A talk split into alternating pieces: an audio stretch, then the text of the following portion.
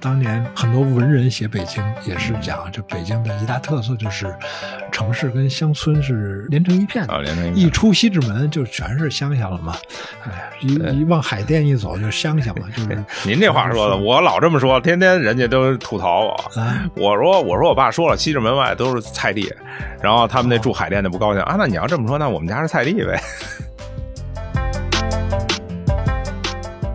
觉得北京孩子其实他这个精髓啊，他说的就是做人应该像孩子一样，那你应该直爽，就有话直说，就是北京人的一个特点吧。就我好像脑子里有一个磁场，就是我这脑力磁场，我得离地近才行。就必须得接地气啊对对，我要是在楼上呢，我就觉得悬着呢，啊！就觉得住在一盒里，我这浑身难受。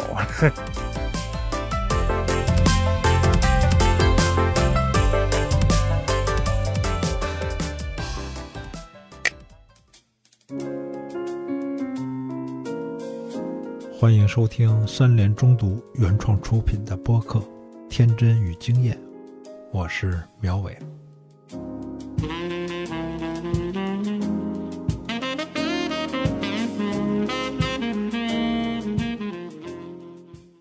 欢迎各位收听《天真与经验》。今天我请到的嘉宾是画家常小亮。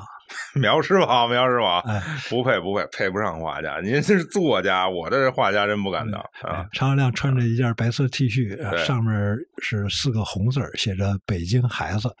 他在南锣鼓巷开的一个小店也叫“北京孩子对对，”。你说你都四十多了，没事还老自称孩子，这四个字怎么解释啊？我跟您这么说，我们有一街坊嗯，七十多了，大爷，每天没事儿在我这个酒吧里就是腻会儿、喝会儿、聊会儿嗯，张嘴闭嘴说我们北京孩子，是不是？哦，都都都七十多了，对，啊七十多了都北京孩子嗯，我不到四十呢，我还年轻。嗯但我觉得北京孩子其实他这个精髓啊，他说的就是做人应该像孩子一样，那你应该直爽，就有话直说，就是嗯北京人的一个特点吧。嗯。嗯，我最近这几年啊有感觉有点儿是说，有一些北京出生的土著开始强调自己这个土著身份啊，是是特别是在比如北京国安队踢球的时候啊，对对一喊口号啊，这是哪儿啊？北京，对然后呃，那个死忠阵营都特别强调血统，对哎，强调自己是北京土著的这个血统，哎，是有这种氛围吗？有点这个强呃，调。我跟您说这个啊，啊就是说呃这是哪儿？北京。嗯，他之前呢，除了在国安，然后在首钢也喊过首首钢啊，，在首钢也喊过，然后呢就被禁止了。哎，您知道哎为什么吗？哦被禁止过。哎，为什么禁止？嗯因为其他的有些小部分外地朋友说你这个不对呀、嗯对吧？凭什么你说这是哪儿？北京嗯？那为什么我们就是那什么？你是不是排外？嗯 你知道吧？他会这么觉得，然后那个在首钢的那个口号就取消了哦，啊，因为在国安可能相对来说，就是因为它氛围比较大嘛，那好多嗯五六万的这个场地，嗯你要禁止，你也没法禁止球迷。之前首钢是说 MC 带头喊啊，哦，然后我觉着，就关于这个归属感的问题吧，就嗯为什么这么喊？为什么说北京孩子？为什么要说这些？因为就是现在属于一个文化缺失的年代，归属感也缺失的年代，就是很多东西其实缺什么想要什么。嗯您看互联网这么发达，那可能人家在网上说一，哎，家人们谁懂啊？家人们一说这，可能大家都觉着啊，这个有意思，这个好玩儿。嗯但是其实他在心底里还是缺一个，就是我我来自哪儿，我家是哪儿的，然后我是什么人，我应该什么样儿。就他其实需要一个这个，不能每个人都一见面，哎，家人们怎么着？那那就嗯不正常。其实大家，我觉得大家心里也知道这个不正常。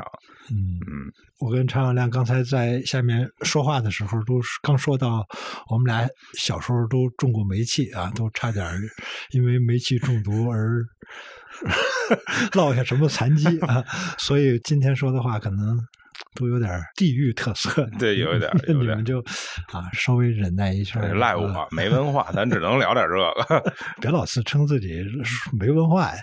你刚才说这个不爱看书，还是上过大学哈。对我我是上过大学，但是我的比如在学校里学习。我也是靠人给我讲，我真看不了书。嗯，我从小就是我，我一看书就困。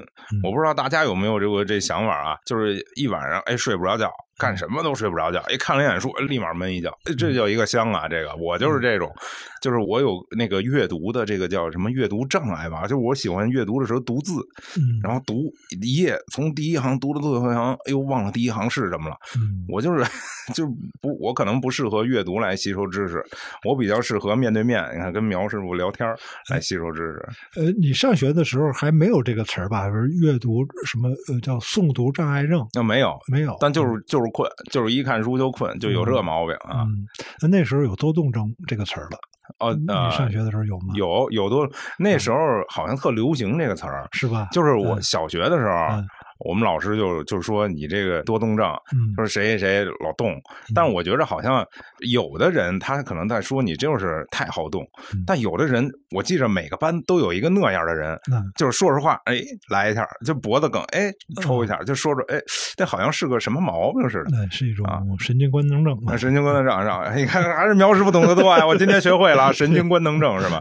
然后但那种就没辙，那种其实老师可能指的也不是他，指的主要是我。们这种就是在楼道里追跑打闹的啊！毕业了之后进了一个广告公司吗？其实不是，这个事聊起来稍微有点长，我长话短说。嗯，就是我是上大学的时候一不留神考进了这个计算机专业，然后我又不爱学计算机专业，然后我又就自己私自转到广告学院了。然后我们那个计算机学院 老师不同意，不同意我就升转，结果大学我四年时间全在广告系，到最后广告系那个教授说：“哎，这个人好，这个人好，记住他。”然后其他广告系的同学就跟那乐说他不是咱们系的，等于这么着，我就比较喜欢广告，比较喜欢有创意的东西。大学毕业之后呢，就是觉得自己哎就什么都能干，然后就没干广告，然后然后就练摊儿去了。练摊儿之后，最后开了一店，然后开一店之后，我就有点盯不住了，就是我觉得太无聊了，就找了一广告公司上班。等于就这么一过程，也还稍微有点曲折啊，讲起来也也还行吧。你当时练摊儿干什么呢？卖啥？一开始就是在地铁门口那一待着。一摆摆摊儿，大家缺什么卖什么。下雨卖伞，想吃东西的时候卖吃的，然后根据季节调整呗。每天上那个天意吧进货去，就这种地方。天意小市场，哎，对，天意小市场啊。然后还有什么大红门吧，大红门就有什么进什么呗。怎么把这段说出来了？我 我好久，我这段都已经尘封的记忆都给他忘了，对吧？呃，就是等于当时干过一段，后来后来那个赚了点钱，然后就开了一店，嗯。那店卖什么呢？哎呀，说来惭愧啊，那个店是一个卖情趣用品的，这个，但是正经的有执照的，有执照的啊，好，卖情趣用品的这种店，然后就是服务于那个周边的这老百姓啊，然后后来我就觉着，哎，真有点无聊了，就每天就这点事儿啊，就是男男女女的过来就是聊，哎，喜欢哪个，要哪样的，什么东西，什么功能，哎，能实现什么目的，就累了，累了，累了。哇，居然你还有过这样的经历！我是在北京街头曾经看见过好多这样的店，但是从来没有进去过，没进去过是吧？一直特别好奇，说这里面里面都是什么东西？但当然也能想象啊，但是。但是总不如其实其实特别特别简单，嗯，就是一个买一个卖，我买的需要什么，然后卖的给你提供什么，就这么简单。那跟那个逛商场或者逛小卖铺是跟小时候逛小铺没什么区别，是是一样的。对，然后后来就是后来后来门口挂一个牌子，内有万维可。是吧？万艾可，万艾可，内有万艾可，是吧？一看苗师傅，就还是 确实接触的少，确实接触少。万艾可，万艾可，就因为伟哥上市的时候，哎，大家都特别知道这个药的厉害嘛。对对对。后来慢慢的过了几年，有这个看这个，哎，这样的店门口会有这么一个小黑板对，写着这个。这个说起来，呃，其实是一个开放的过程。你知道那个我姥姥家住白塔寺，哦，白塔寺啊，我从那个十。三路坐车坐到白塔寺，一下车，哎，小时候一眼看见一个商店——亚当夏娃。哎，你你你知道知道知道知道这个店？这当时属于竞品单位，那个是非常有名的。对，亚当亚当夏娃商店，那是北京第一家这个这个性用品商店。哦，小孩儿根本就不知道哇，就是但是也朦朦胧胧的，就是知道这个店是你不应该进的，是吧？小孩儿进不对，那时候没进去过。嗯报纸上也，当时报纸还宣传嘛，这个嗯北京有这么一家商店。后来我在三联书店工作，那个在东四那个龙福寺那个对着美术馆那个把角嘛，那啊个在那把角那儿有一小店卖情趣内衣，啊哎，，哇，也是第一次见到这样的东西啊。这这这四个字儿是吧？第一次见到这四个字儿不，是，它可以挂在橱窗上面一些、嗯呃内衣嘛，也是原来都是这个棉棉纺织三厂的大裤衩儿、什么三枪啊，什么都是这样的内衣啊，那没见过这这这样的。那会儿那大裤衩跟一大裤兜子似的，对对 感觉特别特别大。对啊，但是嗯哇，看见这这样的东西，还是他这情趣情趣商店开起来有意思吗？没意思，开了一年我就直接上班去了，嗯因为我到最后我会觉着就是每天盯着这个门，嗯然后这个人进来，那会儿其实也他们也不太爱聊。就是问这怎么样什么的，嗯，就不聊天。我这人就喜欢聊天儿，然后他哦想跟不聊，然后啊，然后就 买完就走嗯，我就有点烦了。就是每天盯着这个门，就那种，我就感觉我是一个卖东西的机器，嗯就不好玩然后就上广告公司上班去了，还还是广告公司好玩儿，哎，也不用那么早到，然后每天跟那开会玩一会儿，然后聊会儿天儿，哎，就就事儿就办完了，然后就可以下班了。那时候你服务的最重要的客户是？哦，当时服务个比较有名的是一个猫粮客户，哦，然后每天就是我自己也养猫嘛，嗯。琢磨这猫粮怎么说好玩，怎么说让这个养猫的人都喜欢啊，然后就弄个这种各种大小活儿吧，主要做网络上的这个东西。嗯，嗯。那会儿日子还是挺快乐的。我之所以后来做这个自媒体，嗯。就是因为我那会儿的同事和我的那个领导，嗯。他们都觉得我是一特逗的人。但是呢，我觉得这就是一很有意思的点，就是你是一个北京人，嗯。然后其他人可能觉得你这人特别逗，但是在我看来，我觉得我很正常。嗯 然后他们就就说你这太有意思了，我就说那英语啊，嗯那他们他们开会都是什么弄一个 proposal，嗯就完了那叫什么意思来着？展示一下，就是你这个东西是吧？嗯然后弄一 PPT pro proposal 说这个什么，就是呃当时喜欢说什么的啊，砍聘，就是哎这个砍聘，咱们这个怎么弄怎么弄。然后我我就是很正经的在上头说，然后底下就都跟那儿乐。后来我们那个你说那砍聘是什么？砍聘就是一战役嘛，砍聘。贼贼一次砍聘，对吧？那是给有时候给老外的提案，嗯啊，当时有一老外的运动饮料，我想起来了啊，就给他提案，嗯就是那个是是说的乱七八糟，还用英语。我这英语其实还行，嗯但都是就是北京口的，对北京口的。然后后来他们说你这太逗了，你这弄一个视频吧。嗯我当时正好在一个在广告公司跟那个各个部门学习，我不是做文案的嘛，我这人就好玩然后跟那个视视频部门学学怎么剪辑，然后跟那个设计设计部门学学怎么画画，嗯。跟这个文案我们领导再学学怎么写文案，最后把这一拼就弄了一视频。嗯。然后我们那文案那个领导特逗，他他帮我想段子，就我我弄了一期，然后他就后面都帮我琢磨，他就觉得英语这段子挺逗的，我说出来就更逗。嗯我跟您说，有一歌，国外的乐队叫绿日，就是 Green Day，Green Day 是一朋克乐队，嗯呃，他唱过一首歌叫这个一觉睡到国庆节。嗯哎，您看这个一看跟咱们国家这个关系很大是吧嗯？但其实就是人家英文啊叫这个 Wake me up One September ends。啊哎，September ands，这不就国庆月节了之后，对 ，Wake me up when September ends。我当时就说这个，然后他们就说：“我操，这太逗了，这你必须用，必须用。”然后我当时视频的段子不都是呃，开始就是很正经的教人英语嘛，嗯就说好，今天哎，咱们教大家一个英语，这个英语是一个非常上流的，就是你会了它，你就可以进入这个胡同上流社会了。嗯，然后就说这个以一个单词为出发，嗯然后这个 Wake me up when September ends 就是这个 music 单元啊，这个 music 单元就是你说让你这个呃 music，然后造句，然后是 listen to the music，然后这 punk music，哎，你举到这个 punk music 的时候，就说这个 Wake me up when September ends，哎，我说这真累，然后。一觉睡到国庆节，对，然后然后那个前面什么，哎呀、dirty 呀、嗯什么的 good 呀，就这个，就是每一个造一个句嗯啊。其实我现在还用呢，我那个店里有一个咖啡叫豆汁 dirty，是就是这词儿 dirty。我看到了一个测评，一个哥们儿坐在那儿，然后 然后很艰难的喝下去，喝了一口，然后又喝了两口，然后说还是那个全是豆汁的味儿，没有咖啡的味儿。啊，他没往后喝，他那个咖啡在底下呢，嗯等于他越喝那个咖啡味儿会越浓一点儿啊。啊，上面是豆汁儿，对对对，他这不是讲究一个哎，这个层次感是吧？这每一个 level 不一样，你往往底下这嗯个 level，它就慢慢的它就是入味儿了，它就这个啊。你那店里还有什么招牌接着说那英语的吧，啊还有一个奥奥润汁儿，啊？有奥润汁儿冰美式，嗯但我是中文写出来的，他们好多人都不会。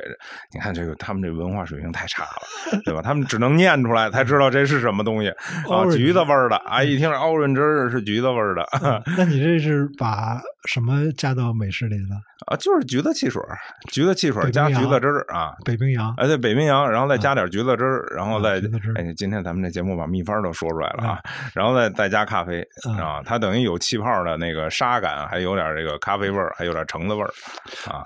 你你买的什么橘子汁儿啊？那个叫什么？嗯就是一个进口的一个橘子、橘子汁儿的浓缩液啊，它这必须得用浓缩液。你要是用那个现成的不行，那现成的它那个量不好调，嗯就它那个容量不好调呃，原来多年前有一种橘子汁儿，大玻璃瓶装的，啊。倒出来要兑水，那个是国产的，是我不知道是北京产的还是河北产的。你你见过那东西吗？我是在那个就是以前我们家就是嗯就都穷嘛，然后不敢去饭馆吃饭，嗯，我是在饭馆见过，哦就是那叫如梦吧，一黑的嗯倍儿高，嗯那应该不算浓缩的吧，但那感觉挺贵的。嗯，浓缩的我还真不知道。这个对，常小亮跟我差着十多岁啊，所以我小时候都见过的东西，他哎他就没见过了。那没事咱那个啊是国产，比如梦要早得多，要早得多那个大玻璃瓶儿。哎，那个时候是我们家只有我奶奶能喝那那个东西，就是像我这种当孙子的，就是除非是生孙子的。除非是生病了啊。啊，能给你倒一点这个橘子汁儿啊，然后加点水，啊。倒点儿喝。那时候我们家还养鸡呢，就啊。有一母鸡，每天下下个蛋蛋啊，那个蛋也是只有奶奶能早上吃一个鸡蛋，当孙子的都得等那个，哎，你生病了能吃一个鸡蛋，哇！那那那会儿真是就是物资相对匮乏点儿啊。嗯但感觉那一口橘子汁儿特别好喝，哎，我现在都觉得那口橘子汁儿特别好喝。我觉着要要回去了，我我也想喝那口橘子汁儿。嗯但是现在您知道这个它不一样了，嗯现在您就别说橘子汁儿了，哎，嗯你哪怕哪怕是这东西稍微甜一点儿嗯，不喝。现在这年轻孩子就这个，等于你就是以前的那些东西，就是什么东西浓，什么东西甜，值钱。是现在东西什么东西没有糖值钱哦啊？这个气泡水弄一个无糖的，就是哎，我我我喜欢这个。人那个厂家，那我多花点钱放点糖，不买了。嗯 这这这时代变了，嗯，人的口味也变了。接着说说你的店里还有什么刺激别人啊、回忆啊、怀旧啊、啊北京特色的东西？呃有一个豆汁儿精酿啊，豆汁儿精酿，豆汁儿精酿，对，嗯豆汁儿精酿是我自己调的，因为那东西它没法在制作当中加豆汁儿嗯，那就废了，那那那一桶都不行了是啊。哦，还有一个大红果，大红果的酒，嗯我到现在才知道，就是好多其实外地的朋友们嗯不知道大红果是什么，嗯他知道山楂是什么，但不知道大红果是什么。嗯，大红果，这真是山里红嘛，对啊，嗯这真是有点文化差异，就觉得还挺神奇的。您一说山里红，我想起薛里红了。嗯一想起薛里红，有点想喝粥了。啊，薛里红弄一缸是吗？对对对对我们家也有那个。压压块石头啊，对对对对对对对，各种酱菜。嗯我想想还有什么呀？黑板上还有什么？嗯哦，还有一个来自北京郊区的炸货，叫那个嘎嘣儿。嗯炸嘎嘣儿跟排叉有点像，它其实都是那种面，但嘎嘣儿是一个小块儿的嘛，方便客人吃嘛。嗯然后也也是从那个昌平的一个呃市集上找的这么一个东西嗯过来用。你自己喝豆汁儿吗？我喝呀啊，我昨儿晚上 就是昨天非常有幸啊，嗯这个店里客人没有那么多，嗯然后豆汁儿稍微多了一点儿，嗯，我都给他喝了。剩的对，没糟践。有的时候我想喝豆汁儿的时候，那个客人想点，我说没了，嗯。然后客人指着那儿，你那不是有吗？嗯，没有，那是我喝的。我每天早晚的必须得喝豆汁儿，我这个我太喜欢喝豆汁儿了，嗯。而我喜欢喝生豆汁儿也，哎，就是所谓的凉豆汁儿啊。嗯。我觉得烫的不过瘾，烫的最大的问题是没法直接干。嗯。啊，豆汁儿得直接干，直接干才爽呢，尤其是夏天。啊呃，是不是热豆汁儿那个气味烘托出来更更浓呢？还是一样？呃，热豆汁儿肯定是更浓，因为热豆汁儿本身就是豆汁儿这个东西啊，它本身其实是由稠嗯变稀，然后让大家去买，嗯然后大家再由稀变稠，把它加热，嗯那等于最后大家其实喝的是相对稠一点的，嗯就是热豆汁儿是相对稠一点的，嗯凉豆汁儿就是稍微水多一点。嗯那凉豆汁儿您搁这一会儿，它沉淀到底下，它就底下就是沉淀物就会变多。哦嗯嗯。嗯，就但是但是就是说，我看好多真的是外地朋友，确实是喝不了。我在这儿也奉劝大家别点，我那个豆汁儿 dirty 边上就写一个千万别点，结果这点的最多。啊 我越说不点，大家越点。后来人家说我就尝尝，嗯我说那我给你拿一点试试。他说不行，我就要花钱，我就要尝尝。嗯 你别给我试，我就就买嗯，然后买完之后喝一口，往那一放就走了，让东西就是浪费在那儿了。我为什么让他试？我就怕糟践东西。常小亮小时候住在东城区的算雍和宫附近，北京桥雍和宫到北京桥之间的一个胡同，胡同里，啊。现在住在国家大剧院边上的一个胡同里啊，对胡同里对哎 对，那那我觉着胡同还挺好的。嗯我可以这么说，我这一辈子住楼房的时间加起来，嗯应该也没有俩月吧，全是出去旅游的时候住的。嗯出去旅游要能选胡同，我也选胡同。就我好像脑子里有一个磁场，嗯，就是我这脑力磁场，我得离地近才行。就必须接地气啊对对，我要是在楼上呢，我就觉着悬着呢。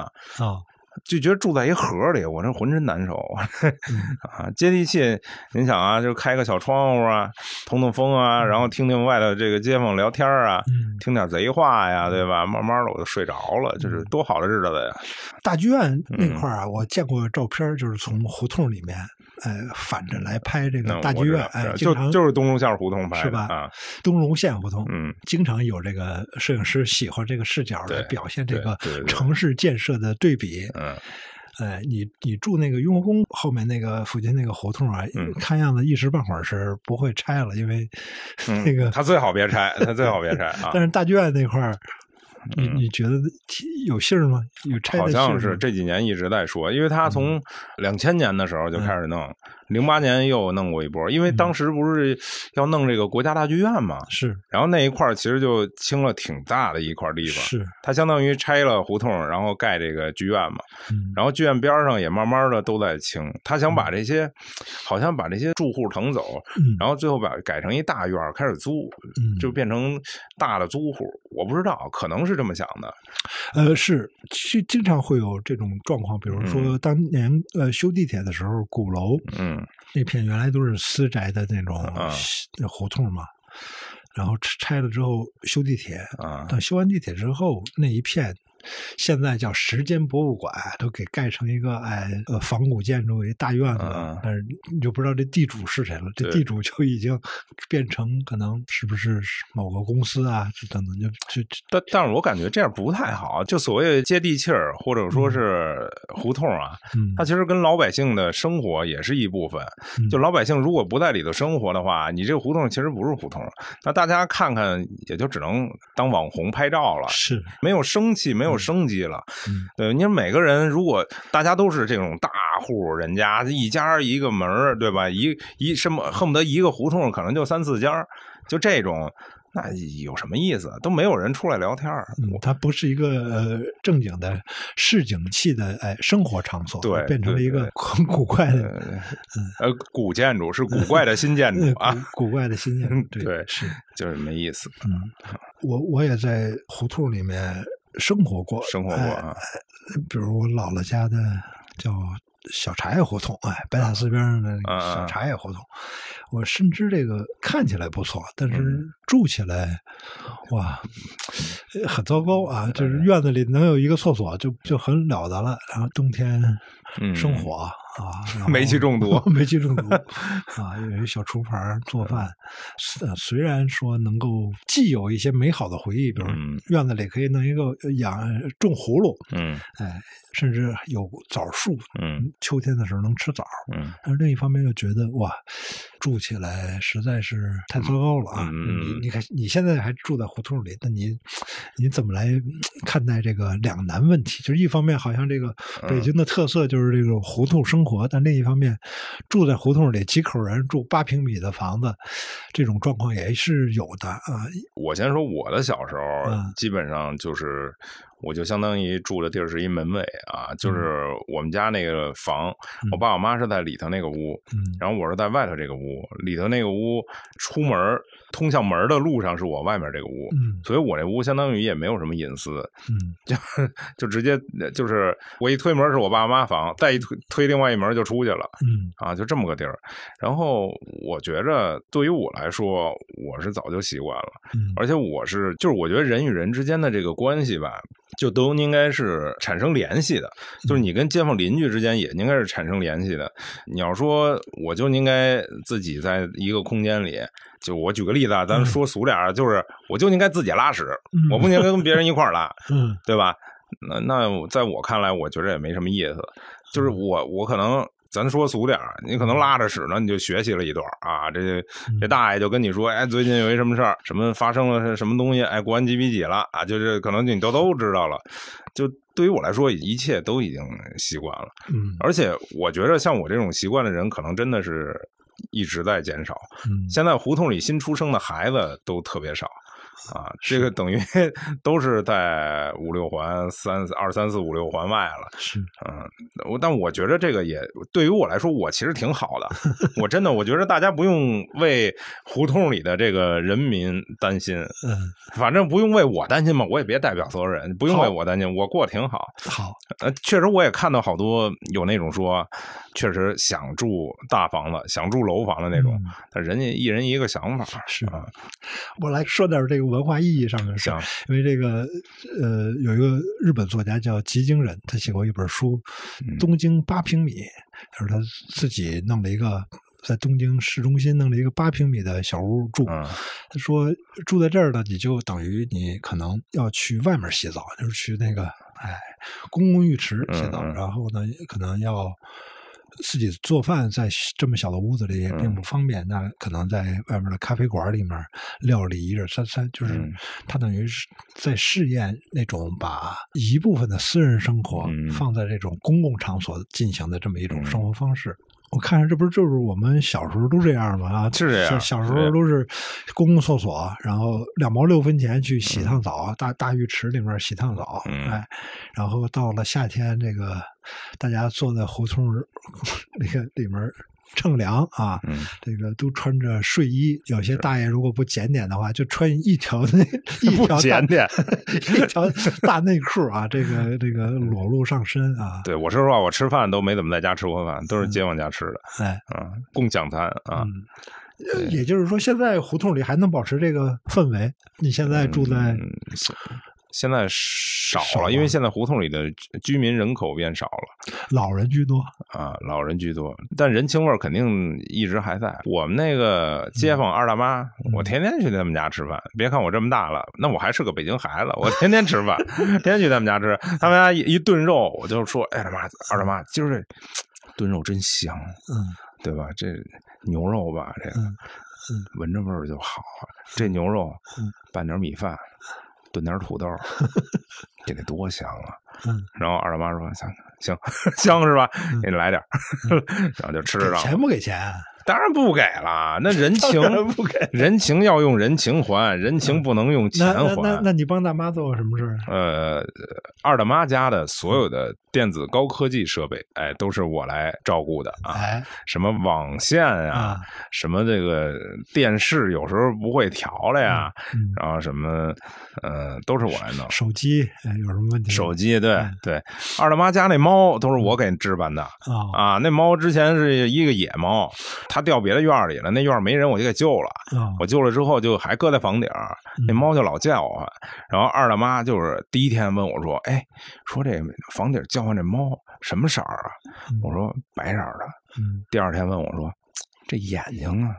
我说：“眼睛蓝的。”二大妈说：“挺好看的哈。”然后第三天，二大妈问我说：“乖不乖呀？”我说：“二大妈，我给您拿来。”这就是您的了，您别问了。后来现养到现在叫豆豆啊，养到现在。就在屋里边院里面都养着，散对养着对，散养就是睡觉回家睡，嗯，然后吃饭回家吃，然后玩都是在外头。嗯我这就比较典型嘛，这跟街坊邻居这其实就等于关系交叉的非常多。是是啊，我出门我都不锁门，那二大妈帮我盯着，呃，然后我现在不是有个网店嘛，什么发货什么的，一刮风下雨，那不是东西放在外头就不行了吗？嗯二大妈都帮我收着，嗯嗯，等于我们这个就是非常好的这个街坊邻居关系。嗯现在楼房可能就没有这个了，呃，我住在望京的时候，嗯还曾经在邻居家吃过饺子啊。哦是吗也也包过饺子，邻居也一对北京的大爷大妈，嗯，但是很快就分开，然后就就人这人对他们就哎搬走了，啊把房子卖了，然后就没有吃饭的地方。但那个时候，嗯去别人家吃饭还是紧张，就是因为我们都要接受新鲜的教育，上别人家去要吃饭啊，拿一瓶酒才能去啊，要约好了才能去，就这一套西西方式的教育已经哎渐渐的深入脑子了，然后就觉得总觉得去邻居家吃饭是不合适的。但是的确，小时候是闻着别人家什么味儿就喊啊黄瓜，哎，想吃黄瓜，想吃炸酱面，哎，嗯到别人家吃点。我我有一个发小，我老去他们家蹭饭去，然后嗯就小学的时候，一放学我都不回自己家，直接去他们家。嗯我爸妈双职工嘛，他们家他奶奶在，嗯他奶奶在，等于给做饭，然后天天吃他们家饭。嗯后来他们家后来有一个，就是他们家门儿有一门栓嗯啊，这门栓经常是锁着，然后嗯，我拿一东西给它拨楞开，是 我自己进去，然后现在想真讨厌，现在真是。呃人人家是挡着你的意思。对，然后我就进去，进去坐那儿就吃，坐那儿就吃，真的嗯就就别说钱不钱的，我就感觉也挺那什么的。但是我我觉着，我其实当时感觉我就是他们家孩子的一份子。嗯然后到后来，您知道怎么着吗？后来我那哥们儿嗯，自己开一饭馆我还去白吃去，等于小时候白吃，我现在还去。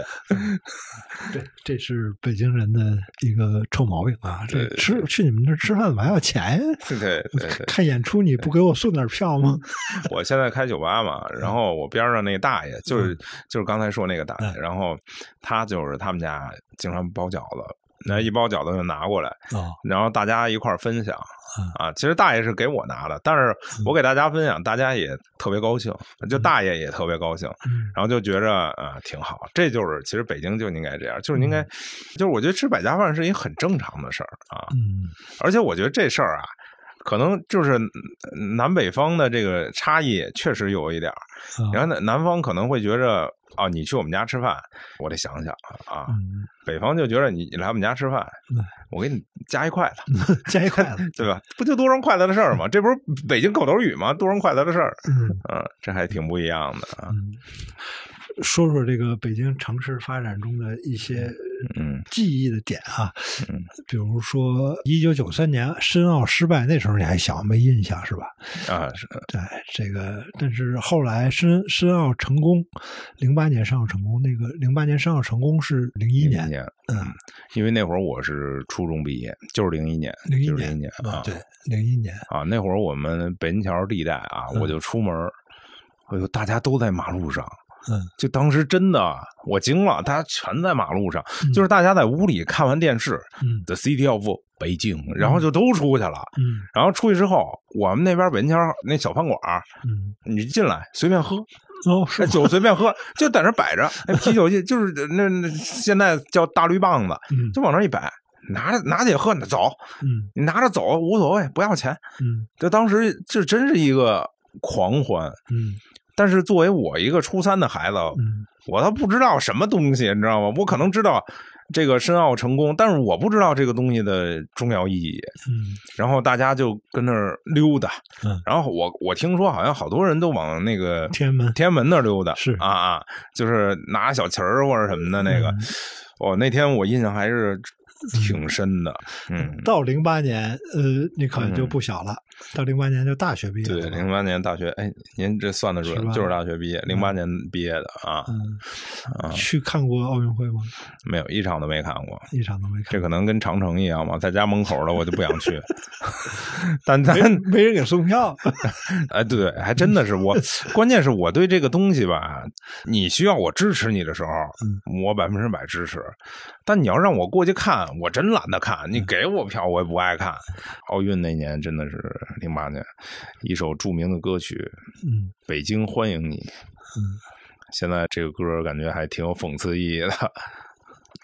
怎么有讽刺意义呢？北京不欢迎别人，就感觉，就我作为一个北京人啊，嗯我我这个欢迎了三十八年，就感觉这个北京现在这样儿也不太正常，就不像小时候完全变了。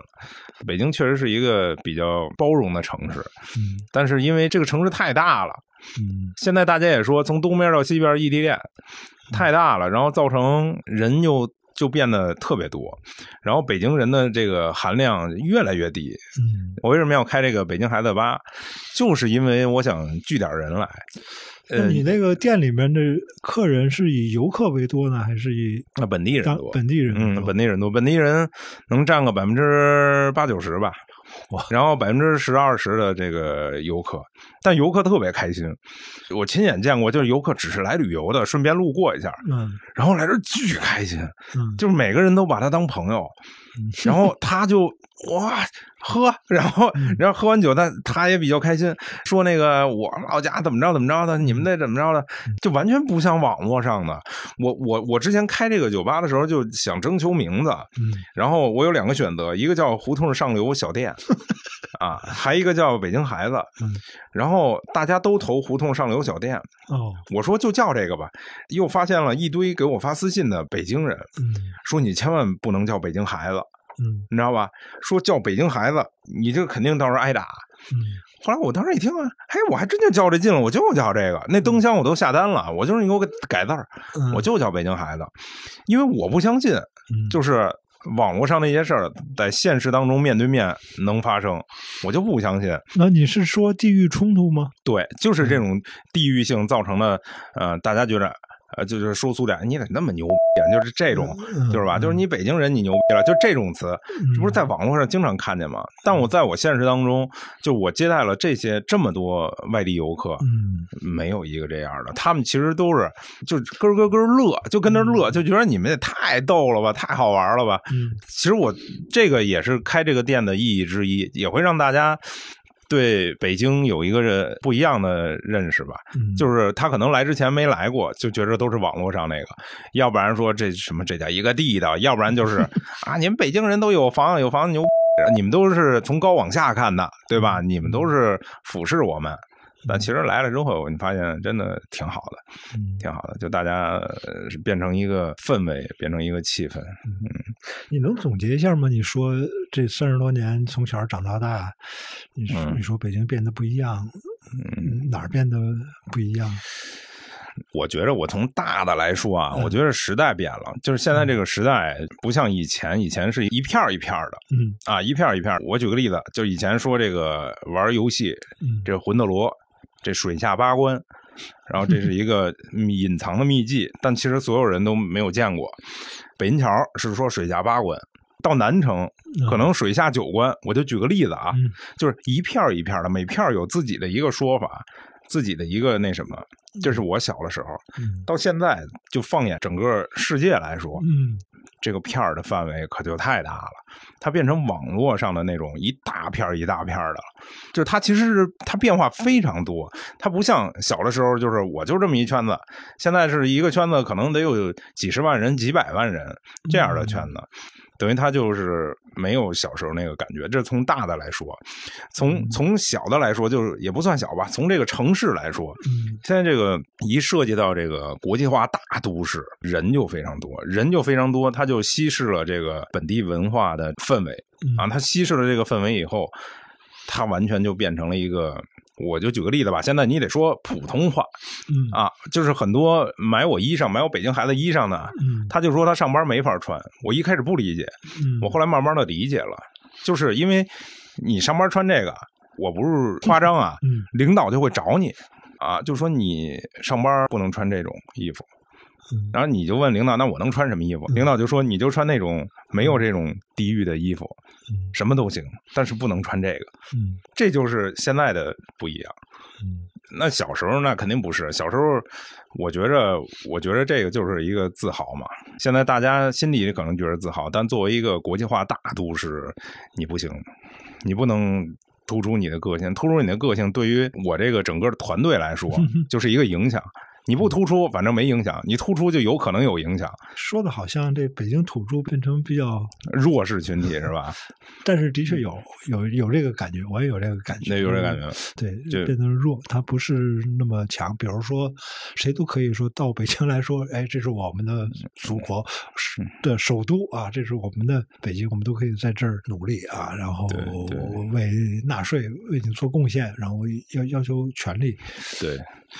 但是我老觉得，比如说我们如果到东北的某个屯儿去，然后说啊，我也有权在这儿生活，好像不太敢啊，不太不太敢说这么说的啊。就是你你没有到别人的家乡，然后那种自然的权利你并不具备啊。对对，但北京现在整体感觉也。就是北京现在整体感觉北京味儿没有那么重，没有那么重，就真的没有那么重。可能在望京生活的人不出望京，然后在通县生通州啊，通州生活的人就不出通州。大家都有自己的一个 shopping mall，都有自己的一堆超市，都有自己的一堆小区。就不动换了，嗯。嗯，然后努力工作挣钱，可能那个外地的朋友有自己的一个目标，想呃买房买车，哎娶媳妇儿，像这些问题，哎这娶媳妇儿这个太难全了，找老公啊，对，然后还有有各自的目的吧，反正来这个城市肯定各自都有各自的目的。外地的朋友可能来到这个城市，他可能想的是，我的目的很单纯，就是我就是奔钱来的。那本地人呢，那个可能就。会觉着啊，我除了挣钱，我还要生活，对吧？我还要舒服，对吧？我的要求是综合的啊，不是一个单纯的。我不是先做到什么，然后再做别的。我每个可能都还是想要一点嗯，就每个人的目的不一样嘛。嗯，你几年前开始做视频，嗯，那你想过没有？比如说，说说脱口秀什么的，我说不了脱口秀，因为我的这个记忆力就是零。那脱口秀都是有稿的，啊，我什么都记不住。我的所有东西就是脱口而出，包括咱们今天那个录这个节目，你如果再让我重录一遍，我说的跟现在一个字儿都不一样，就是完全都是当时的一种感受。我这个人是一种。感受型的人，就是我。我在当时想的是什么？靠嘴思索的。呃，对，对，我就当时怎么想的，我就说了。但是你要让我说，我刚才说了什么，忘了，忘了。就是我前五分钟说了什么，我都能忘。嗯。但是我我我会觉着，我以前是做创意的嘛，嗯，我会觉着遗忘是。呃，创意人的一个优秀的特点。当然，有些创意人他就是觉着记忆是他的优秀特点。我记够了最多的这种案例，我就是会有更多的创意。但我是我忘够了最多的案例，我就有更多的创意。啊。这不跟那个张三丰教那个 张无忌教张无忌对，跟那个跟那个拳一样嘛，对吧？你忘了，哎，你就记住了。我是这么想的。我看脱口秀的时候，我有一个感觉，嗯，呃，当然就是一瞬间掠过脑子，就说，哎，这上面很难听到那种北京口的人，嗯，但是呢。一般来说都说北京人很贫啊，那这个贫好像又跟这个脱口秀这种形式又完全不不太搭界。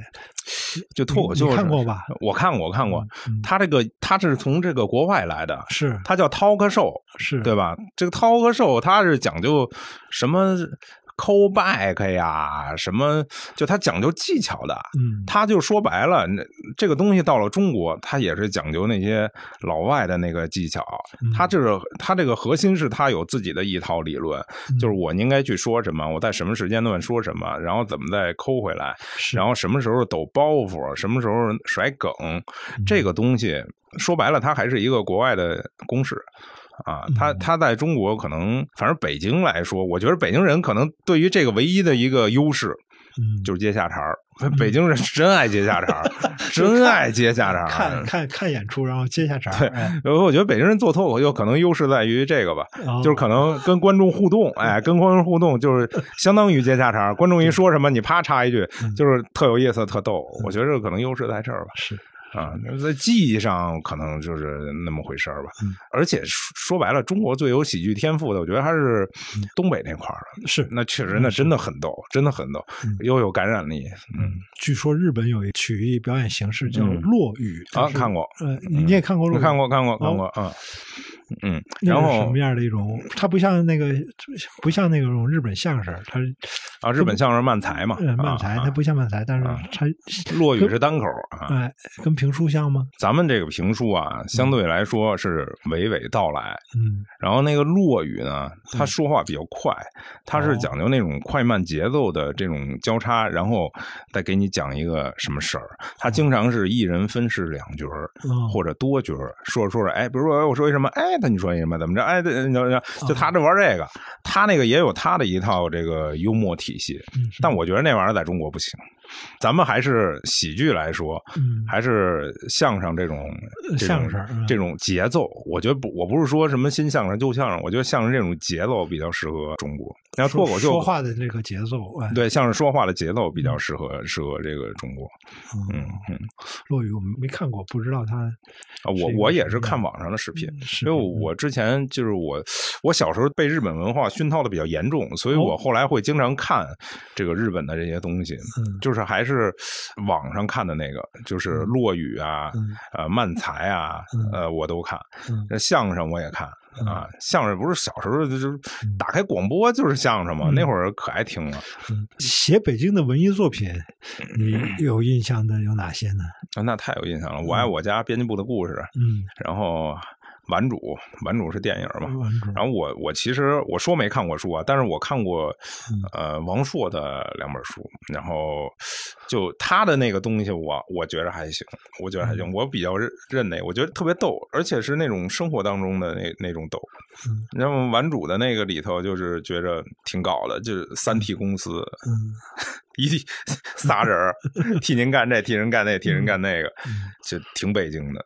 老舍啊这些茶馆儿，你看的嗯，太远了茶馆我我我我看过话剧啊，啊呃然后就是我觉得也特别北京，但是呢，他相对我觉得他的内心，他内核表达的东西嗯还是有点不够轻松。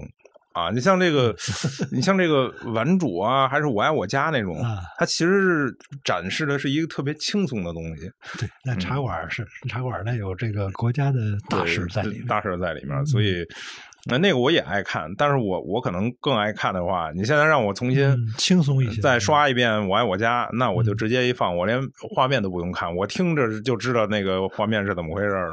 那 金刚砂玩那个手指嘛，对吧？金刚砂玩说越擦越想擦，金刚砂玩手指，嗯嗯，呃，还有一个电视剧，我不知道你看过没有，嗯叫《贫嘴张大民的我看过呀，幸福生活》。我看过呀。啊，啊，哎，那我为什么没有提那个呢？可能因为那个太像我生活了，所以所以没什么可提的。哎，是啊，这个当年看到那个贫嘴张大民，嗯我记得那个报纸上有人说说这个，哎，北京人生活不这样。就是胡同里搭上下床，我当时是当时报纸这么说吗？有有有有观众提过，啊我心说哇，就这是这样吗，就这样啊我看着没有什么，我不是我们家街坊，嗯。就我爸妈家街坊，就有棵树，嗯，他就是把树围起来了，然后盖的房。住在里面，很常见，很啊，正常。那屋里有树 很正常。现在觉着屋里有上下床 啊这都是非常常见的啊，后来在我爸的帮助之下，然后我们那街坊可以把树砍了。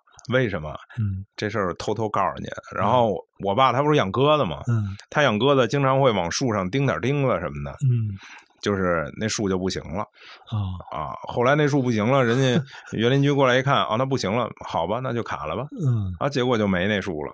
然后人就可以有一个独栋的这个外院了，就不用墙里再包着树了。嗯 嗯，那挺真实的，挺真实的。你爸还养鸽子吗？养啊，现在还养呢。我养了多少年？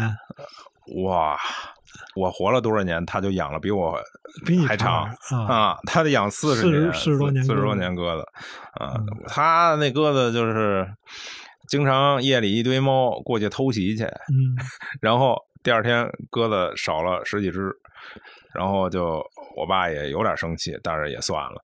我爸是典型的那个，就是北京的那种，现在都叫大爷了，嗯特别好活物，就是嗯好养个活物，也好这个生灵，就觉得这玩意儿嗨算了，然后就把自己鸽子窝给加固一下就得了。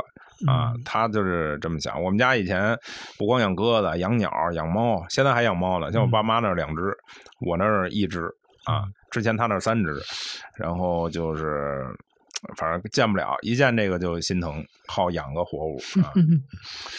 您呢？您养吗？我养猫，啊，养猫啊？嗯但哦，是养鱼养不活，老老给养死。人现在说了，那个鱼是给猫用的电视。那鱼往那一放，那猫跟看电视一样，每天跟着看，跟电视剧，哎，看那鱼跟那游来游去。嗯我们俩聊这半天，呃，说的话题基本上是在北京三环以内啊。但是我们北京还有一个特别骄傲的地方叫嗯京郊大地啊，开车出去一钟头就能到山里，啊到到到村里。你你对这个，这是其实是北京的一大特色。当年很多文人写北京也嗯是讲，这北京的一大特色就是城市跟乡村是连成一片的。啊，连成一片一出西直门就全是乡下了嘛，哎呀，一一往海淀一走就是乡下嘛，就是 您这话说的，我老这么说，天天人家都吐槽我。啊，我说我说我爸说了，西直门外都是菜地，然后他们那住海淀的不高兴啊。那你要这么说，那我们家是菜地呗？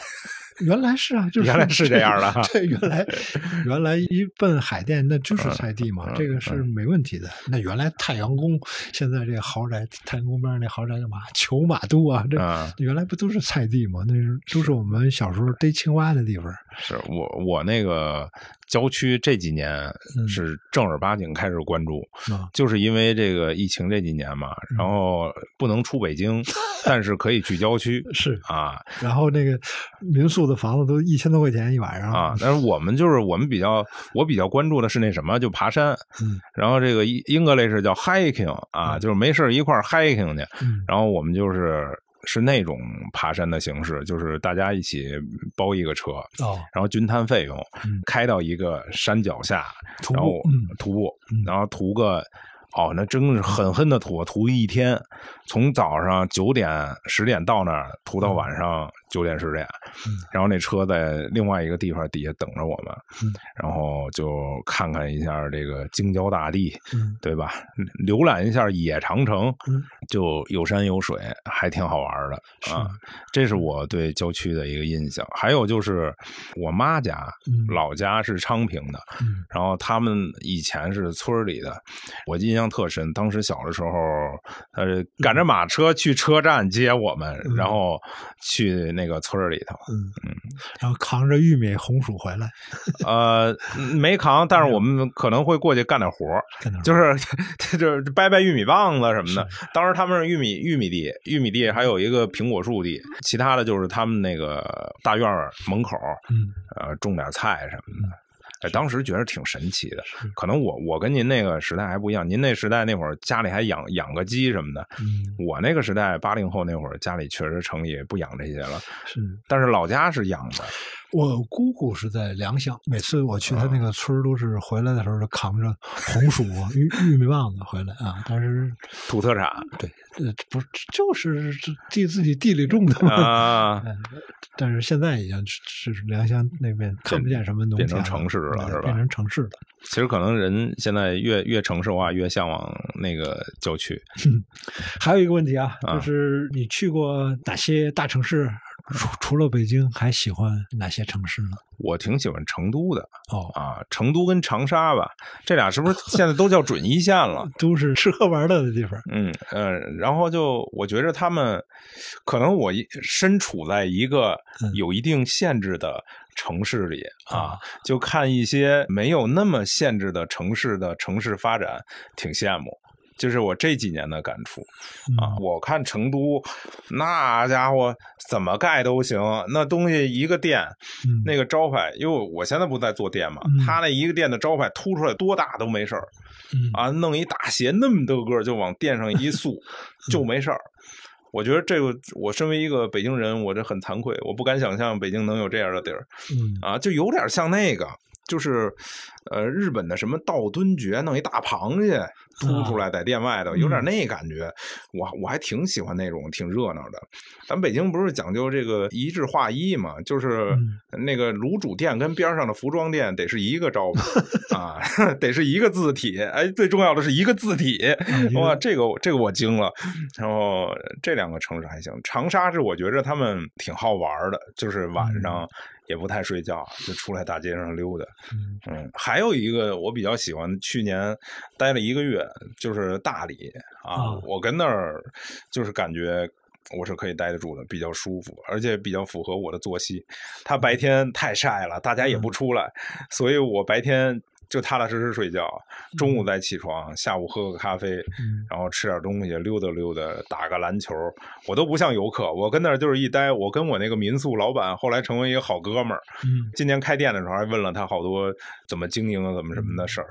你去大理的时候是夏天吗？还是啊，去年的七八月份，哦，嗯，正热的时候？嗯，对，正热的时候嗯，然后还挺好的。而且我喜欢骑自行车嘛，嗯然后我在那边还骑自行车环了个洱海，嗯绕绕着洱海骑自行车。对对对，转转。你现在这个两个爱好还都保持呢吗？徒步和骑自行车，没了，我现在什么爱好都没有了。我现在必须只有一个爱好，就是开店。就是得看着。啊哎，但我这个人，我精力旺盛，所以嗯我可能开店对于我来说也还行。我最近正打算开完店关店之后，嗯去一个通宵球馆打球。玩会儿去，我打算这么计划一下，每周去个一两次。还有通宵球馆啊，哎哎，是不是奇怪？嗯，这在北京就是能有这个，很奇怪篮。篮球馆，对，篮球馆，呃，北京其实咱们这个，就咱们这个呀，真是我每天下班一点钟吧，嗯你想找一按摩的都不好找，就是这个时候这个服务行业就不好弄。嗯然后南方就不是这样，嗯南方的服务行业就还开的挺晚的。是嗯，咱们这边基本上过了十二点、十一点，就大家都是就这个时候该睡觉了是，啊。只有北新桥卤煮老店还开着哎，凌晨四那个现在早变味儿了。那小时候，我小时候十岁的时候，啊，我爸就是给我一个坤儿，嗯让我去那儿端着，嗯就端回家去。那一路上嗯就这卤煮那香味儿啊，嗯再拿一个杯子单打一杯汤，就等于我双倍的汤嗯往回端。我们胡同全知道我们家今天晚上端的卤煮啊，啊，就那个香味儿也有也中间好像也差着一千米呢。没事儿，没事儿，我无所谓嗯，我就那么端着。嗯啊但现在不一样，现在它味道也不一样了，没有以前好吃了。嗯，可能是我的问题啊，可能是我觉着回忆里小时候味道比较好吃这个。全是回忆。这个对这卤煮，你说它到底能有什么？好吃，好吃到底能有什么多好吃到哪个地步？我这也说不上。但是它是就是一个对哎，反正北京这个夜里的这个确实还是少点儿嗯啊。这跟城市有关系，大家都忙着挣钱呢。今天干完了，赶紧休息，明天还要继续挣钱。是是，我觉得这个是特别让人压抑的地方，就是因为北京它有一方面是一个啊政治中心，它有很多啊作为这个中央行政区的一些压抑，但另一方面，它在很多气氛上是那种挣钱啊、创业啊，压力啊很大对这个买房啊，就是这种巨大的压力。然后我们所说的那个老北京的市井气息，是一种多多少少有点懒散，哎，没有那么大压力，相对嗯。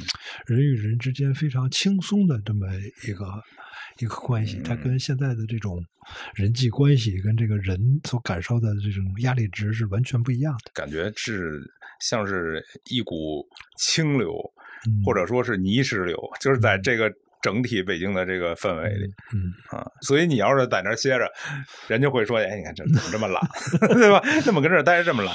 但其实那也是我的一个嗯调整自己的方式，嗯对吧？这个压力太大，这整个城市现在都是，我觉得大家其实真的都挺不容易的。嗯嗯，是，好吧，我们就聊到这儿。那好，那个希望大家都能够更轻松一点啊，能够。我们聊了聊老北京，但是对我们来说，其实北京也已经是一个就是沉睡在记忆中，好像一个沉睡的城市似的。那个老的，现在是一个啊新鲜热闹，压力倍儿大。那个回龙观地铁里永远全是人的那种啊，北京城太大了。我有时候都害怕那个，所以我很少在那个时间出没在地铁。嗯我看到那个，我我就是我可能我自己开店有我自己的事儿，但我看那我都觉得压力很大。是别让我看见，我看见就会，哎，就脑袋就觉得嗡一下，哎呦，是，太不容易了，就会觉得，嗯在这个大城市里，其实每个人都是龟缩在自己的小小范围的天地里。是这样，是这样。好，谢谢常小亮。哎，有功夫去你的店里边喝点 dirty。好嘞，好嘞，好嘞，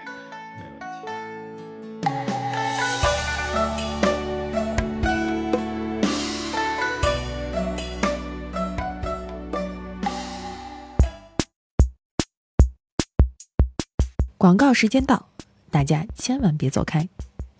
二零二二年五月，苗师傅和北京大学医学部教授、国内知名医学人文学者王一芳老师进行了一次有关生命和死亡话题的对谈，而这期节目也成为了《天真与经验》站内外最受欢迎的一期。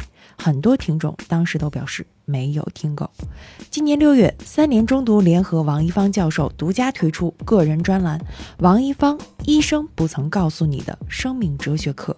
在课程里，王教授将解读如何面对衰老、病痛和死亡，以哲学和医学的双重视角治愈死亡恐惧，关注现实问题。目前课程正在三联中读 APP 上独家更新中，搜索王一方或者生命哲学课均可搜索到。欢迎感兴趣的朋友前去收听。